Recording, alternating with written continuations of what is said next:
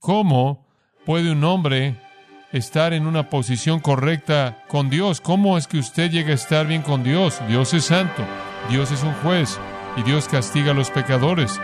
¿Cómo puede eso cambiar?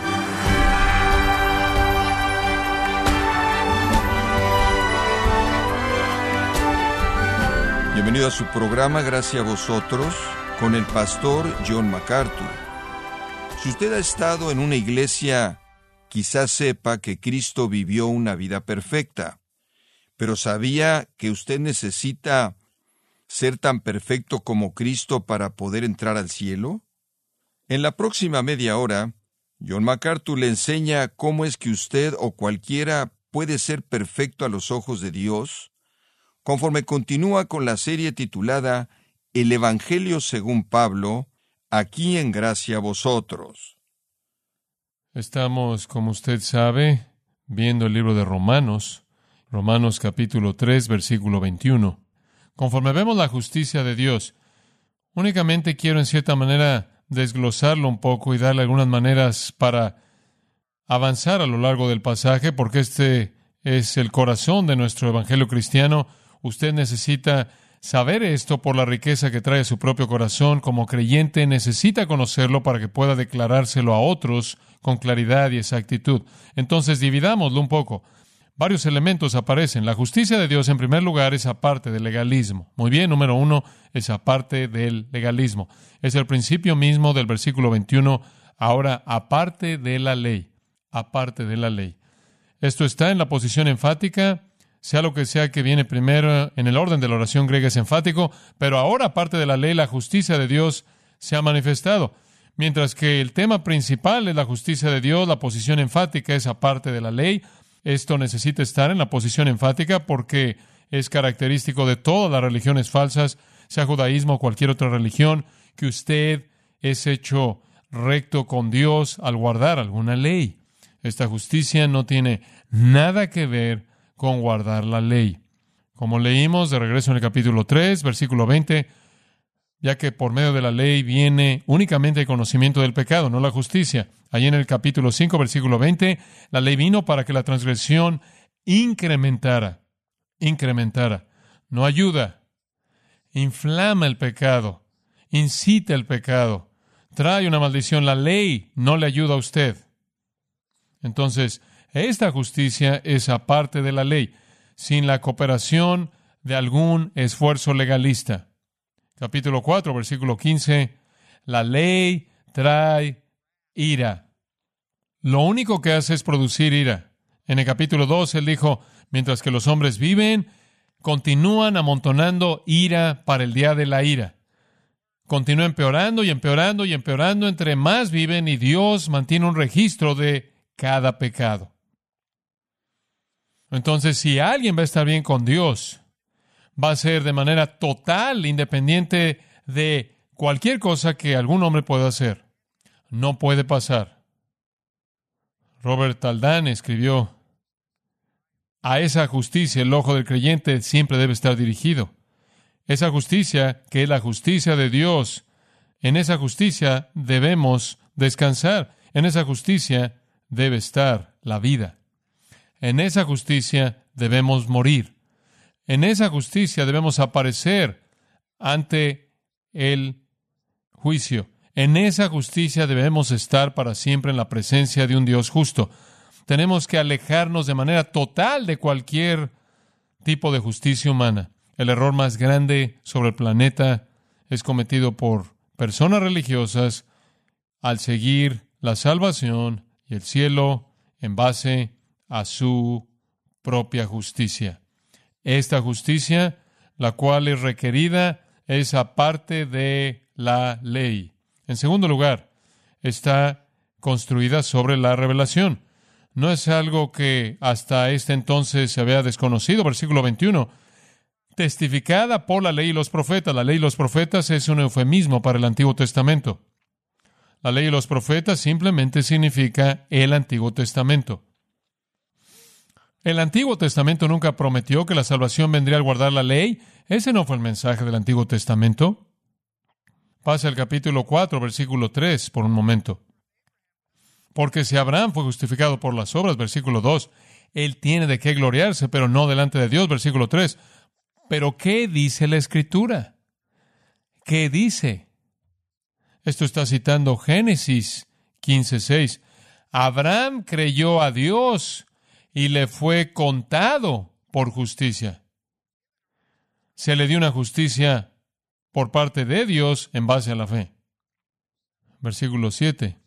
Más bien versículo 6. David habla de la bienaventuranza del hombre a quien el Señor acredita justicia aparte de las obras. Bienaventurados aquellos cuyas transgresiones han sido perdonadas y cuyos pecados han sido bienaventurado a quien el Señor no toma en cuenta su pecado. Entonces, esta no es una desviación del Nuevo Testamento de lo que el Antiguo Testamento enseñó, como si el Antiguo Testamento enseñara salvación a guardar la ley. Usted sabe, si cumples con suficientes requisitos morales de la ley y si haces suficientes ceremonias las veces necesarias, te vas a ganar el favor con Dios. Eso nunca fue lo que el Antiguo Testamento enseñó. Las ceremonias y las prácticas del Antiguo Testamento no podían dar vida. Segunda de Corintios 3 dice, la letra de la ley hace que mata, pero el Espíritu da vida. Entonces el testimonio del Antiguo Testamento fue de una justicia que viene por la fe y no por obras. Y eso nos lleva al tercer punto. La justicia de Dios, esa parte del legalismo, está construida sobre la revelación y es adquirida por la fe. Adquirida por la fe. Versículo 22. Esto es la justicia de Dios, se lo dice otra vez repitiendo del versículo 21, mediante la fe en Jesucristo para todos aquellos que creen, porque no hay diferencia. De nuevo, la justicia no es la justicia del hombre, sino que es la justicia que le pertenece a Dios. No puede ser alcanzada mediante las obras, porque ningún hombre tiene la capacidad de desempeñar, de cumplir la justicia de Dios. No puede venir mediante las obras. Si es la justicia de Dios, no puede ser por algo que hacemos. Y esto es reafirmado aquí. Viene mediante la fe. Mediante la fe. Pase al capítulo 4, versículo 5. Al que no obra, sino que cree en el que justifica al impío, su fe les contada por justicia. Capítulo 5, versículo 1. Por tanto, siendo justificados por la fe. Efesios 2, 8 y 9. Porque por gracia sois salvos por medio de la fe. Y esto no de vosotros. La fe es el instrumento mediante el cual recibimos el regalo de la justicia de Dios. Es simplemente al creer, al creer. Hablando de Abraham en el capítulo 4, versículo 20, dice, y no titubeó en incredulidad, sino que se fortaleció en la fe, dando gloria a Dios, estando plenamente convencido de lo que Dios había prometido, que él podía cumplirlo. Eso le fue contado por justicia. Eso define la fe para nosotros. ¿Qué es la fe? No es incredulidad, sino que es una creencia fuerte que da gloria a Dios. ¿Y cómo es que usted hace eso? Al creer que lo que Dios promete, Él lo hace. Lo que Dios promete está revelado en la Escritura, revelado en el Evangelio. Cuando usted cree en el Evangelio, usted está creyendo en la promesa de Dios. ¿Cómo recibe usted la justicia de Dios? Al creer en la promesa del Evangelio. ¿De qué le dará usted su justicia si usted coloca su confianza en Cristo. Simplemente creer. Fue verdad de Abraham, fue verdad de David, es verdad de toda persona. Esa es la razón por la que la salvación es llamada el regalo de Dios, no de obras. Efesios 2, 9. Habiendo creído, recibimos como un regalo la justicia de Dios dada a nosotros. ¿Creído qué? Creído la promesa de Dios. La promesa de Dios en el Evangelio es una promesa en Cristo. Esa es la razón por la que Romanos 10 dice que la fe que salva viene al oír el mensaje acerca de Cristo. Y después Romanos 10 dice que si confesares con tu boca a Jesús como Señor y creyeres en tu corazón que Dios le levantó de los muertos, serás salvo. Esa es la razón por la que como protestantes siempre decimos la salvación es mediante la gracia únicamente, mediante la fe únicamente, en Cristo únicamente sola fide, solo Christus, sola gratia, Esas son las solas de la reforma. Sola escritura, la Biblia siendo la única fuente de la verdad del Evangelio. Y también sabemos que existe la fe falsa, ¿no es cierto? La gente tiene una fe falsa, es mostrada en el Nuevo Testamento en personas que tienen un interés superficial en Jesús y eventualmente se alejan. Los discípulos, por ejemplo, en Juan 6, ya no andaban más con él, o sus palabras en Juan 8. Si continuáis en mi palabra, entonces eres mi discípulo real, o primera de Juan 2.19 salieron de nosotros porque no eran de nosotros, porque si hubieran sido de nosotros habrían permanecido con nosotros, pero salieron de nosotros para que se manifestara que no son de nosotros. O la parábola de las tierras, la parábola de las tierras tan conocida por nosotros en el capítulo 13 de Mateo, en donde vemos que la semilla es arrojada al suelo y entra al suelo y comienza a germinar un poco y se aparece en la tierra y después muere. Hay fe falsa. Eso no es verdad en la fe salvadora.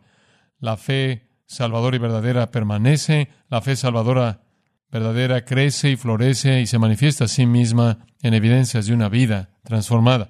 Creo que la fe salvadora probablemente es definida de la manera más clara en su sentido puro ahí en el capítulo 6 de Romanos y en el versículo 17. Más gracias sean dadas a Dios, que aunque erais esclavos del pecado, os volvisteis obedientes del corazón. Aquella forma de enseñanza, de doctrina a la que fuisteis entregados. Y habiendo sido liberados del pecado, os volvisteis esclavos de justicia. Ahí está la evidencia de la salvación real. Esa es la sustancia real. Ustedes, ustedes fueron esclavos del pecado. El versículo 16 dice eso. El pecado resultando en la muerte. Más gracias sean dadas a Dios que aunque antes eras esclavos del pecado, ahora habéis sido obedientes del corazón. Entonces aquí tiene usted la obediencia emanando de un corazón transformado, demostrado no solo en conocer la enseñanza, sino en estar comprometido con esa enseñanza y ser obediente a ella. Ahora, regrese a Romanos 3 por un momento. Y recuerde que esta no es fe en algo nebuloso, sino que la justicia de Dios mediante la fe en Jesucristo, fe dirigida a Él. ¿Quién es Él? Esa es la razón por la que dijimos la fe viene por el oír la verdad acerca de Cristo. Usted no puede colocar su fe en aquel de quien no conoce usted. ¿Cómo irán sin un predicador? ¿Cómo predicarán a menos de que sean enviados? Entonces cada uno construye sobre el otro.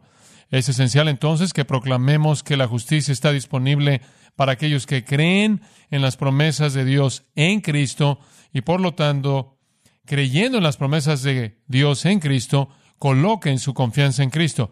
Y para todos aquellos que creen, porque no hay diferencia judío, gentil, religioso, no religioso, sea cual sea el trasfondo, hombre, mujer, esclavo, libre, no hay diferencia. Pablo presenta esto de manera clara y repetida, ciertamente en Romanos y también en el libro maravilloso de Gálatas. Entonces la justicia de Dios es aparte del legalismo, aparte de mérito personal en guardar la ley, está construida sobre la revelación, no es algo nuevo, es el mismo mensaje antiguo remontándonos a Génesis 15:6, es adquirida por la fe y después vimos aquí que es provista para todos, para todos los que creen, no hay distinción porque todos están en la misma situación, versículo 23 por cuanto todos pecaron y están destituidos de la gloria de Dios. Es para todos los que creen, porque todos están en la misma situación trágica.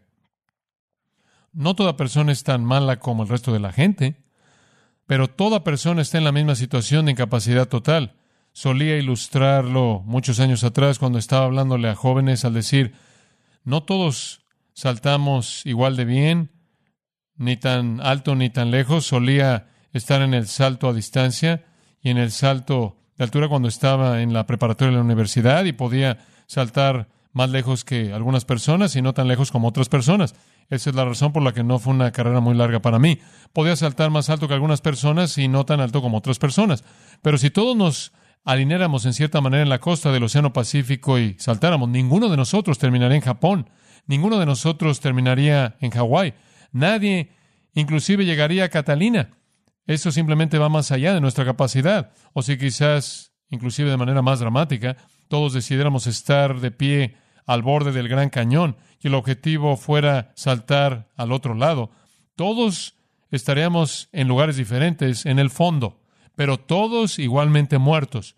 O si usted quisiera hacer la misma analogía desde el punto de vista de altura, no todos nosotros tenemos la misma altura. Algunos de nosotros somos más bajos de estatura y otros más altos, pero en relación a la estrella más cercana, estamos a una distancia relativamente infinita.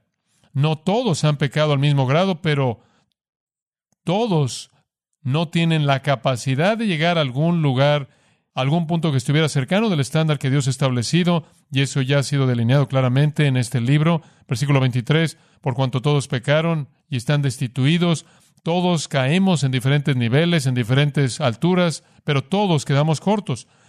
Quedamos cortos de la gloria de Dios. La gloria de Dios simplemente es una manera de definir la justicia de Dios, la perfección de Dios, la santidad absoluta de Dios.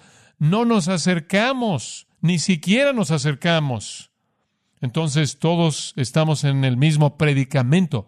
Tenemos una provisión que todos necesitamos. Entonces estar bien con Dios, esa parte del legalismo, está construido sobre la revelación, es adquirido por la fe, provisto para todos y después, en quinto lugar, dado gratuitamente mediante la gracia. Dado gratuitamente mediante la gracia. Versículo 24, siendo justificados, esa es la misma palabra como la palabra justicia, justo de dicaios o dicayo, el verbo, siendo justificados o declarados justos como un regalo por su gracia. Ese es el corazón del Evangelio aquí. No hay manera de darle la vuelta a esto. Cualquier religión que dice que usted hace alguna contribución a su salvación es un evangelio falso y cualquier persona que lo predica, Gálatas 1 dice, debe ser condenado, que sea anatema. Lo que Pablo quiere decir al usar el verbo dicayo aquí es simplemente que alguien sea justo delante de Dios. Y la única manera en la que puede llegar a pasar es como un regalo. Y un regalo es usado, la palabra es usada para distinguirlo de algo que usted se gana. No es un sueldo, es un regalo para establecernos como justos delante de Dios. Es algo que es de manera por un regalo, es un regalo de gracia. ¿Y que es gracia? Favor inmerecido bondad que no nos hemos ganado. Significa que aunque no lo merecemos, aunque no nos lo hemos ganado, Dios nos trata como si somos justos. ¿Cómo es que Él hace eso? Al concedernos su propia justicia. Esta es una realidad sorprendente.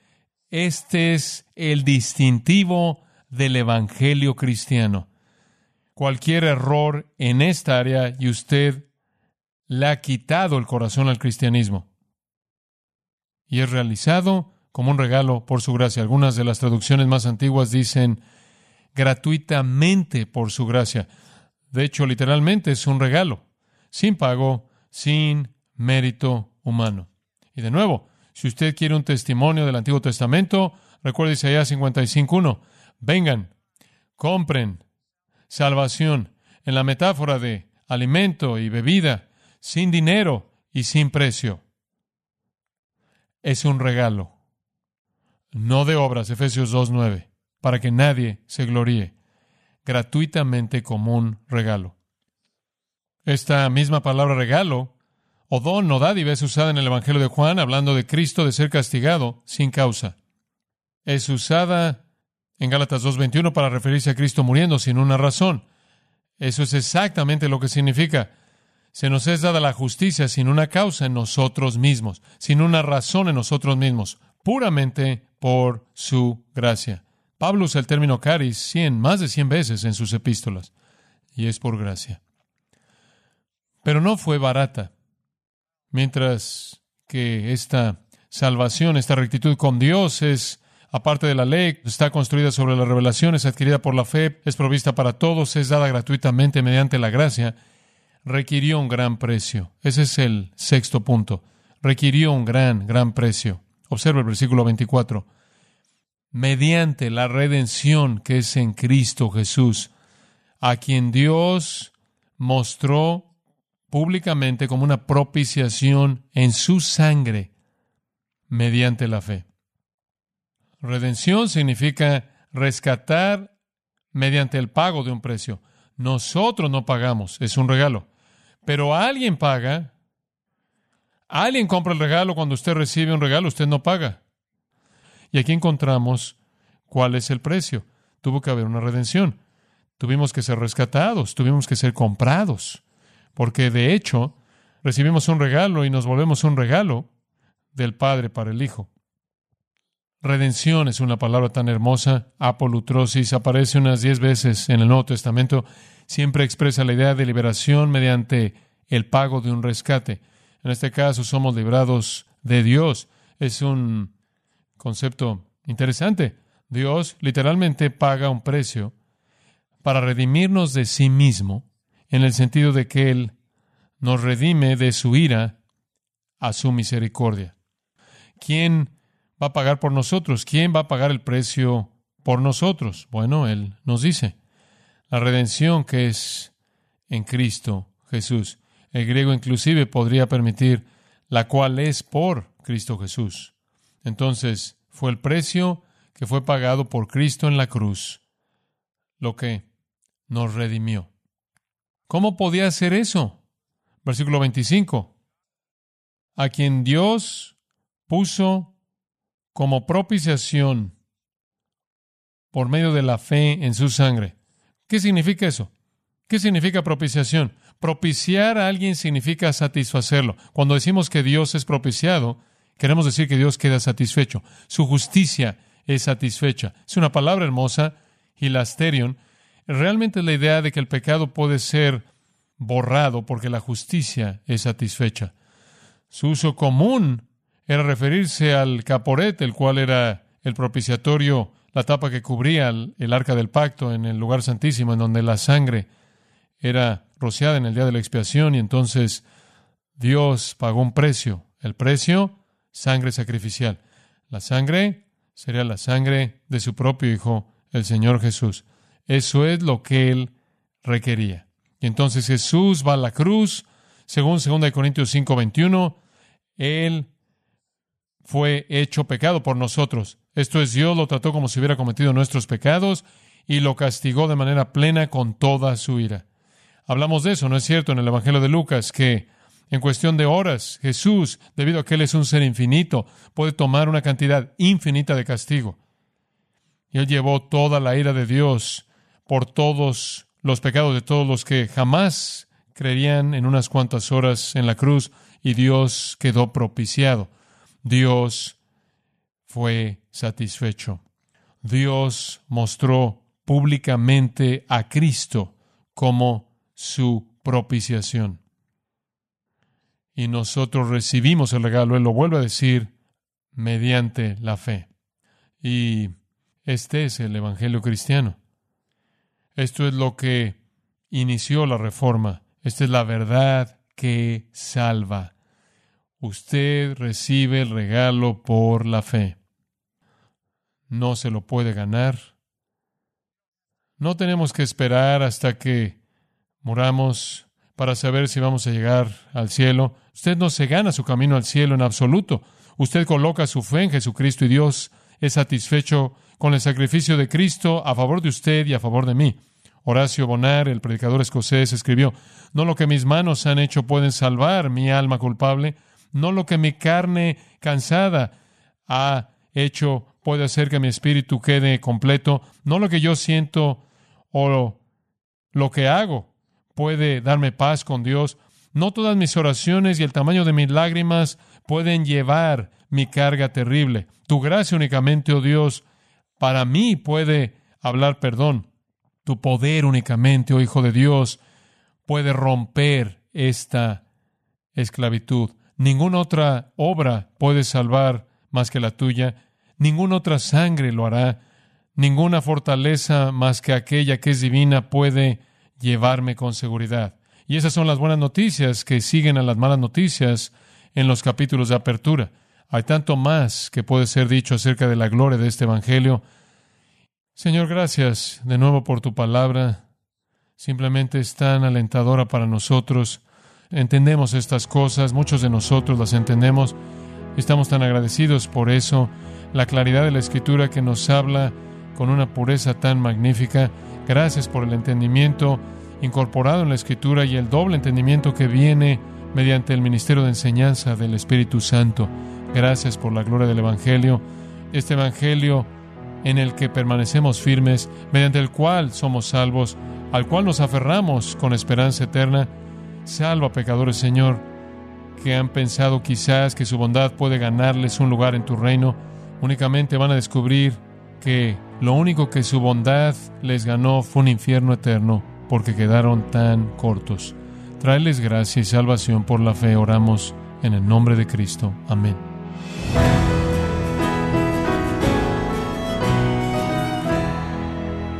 John MacArthur nos enseñó que Dios literalmente paga un precio para redimirnos de sí mismo, en el sentido de que nos redime de su ira. Esto es parte de la serie titulada El Evangelio según Pablo, aquí en gracia a vosotros. Y quiero recordarle, estimado oyente, que tenemos a su disposición el libro Comentario MacArthur del Nuevo Testamento en el libro de Romanos, escrito por John MacArthur, en donde nos enseña las buenas nuevas del Evangelio, la seguridad de los creyentes y la trágica incredulidad de Israel. Y también le comento que puede descargar todos los sermones de esta serie El Evangelio según Pablo, así como todos aquellos que he escuchado en días, semanas o meses anteriores, animándole también a leer artículos relevantes en nuestra sección de blogs en gracia.org. Si tiene alguna pregunta o desea conocer más de nuestro ministerio, como son todos los libros del pastor John MacArthur en español, o los sermones en CD que también usted puede adquirir, escríbanos y por favor mencione la estación de radio por medio de la cual usted nos escucha en gracia a vosotros. Es importante conocer no solo el país y ciudad de donde usted nos escucha, sino también la radio. Para quienes contactan nuestro ministerio por primera vez, pueden solicitar una copia del mensaje de promoción sin costo alguno, un mensaje por oyente únicamente. Si usted vive en los Estados Unidos o Puerto Rico, escríbanos a Gracia Vosotros, P.O. Box 4000, Panorama City, California, 91412. O puede escribirnos a través del siguiente correo electrónico radio arroba gracia.org. En nombre del pastor John MacArthur, nuestra coordinadora de estaciones Marilina Caruli y del personal, le damos las gracias invitándole para que nos acompañe en la próxima edición para continuar desatando la verdad de Dios un versículo a la vez, aquí en Gracia a Vosotros.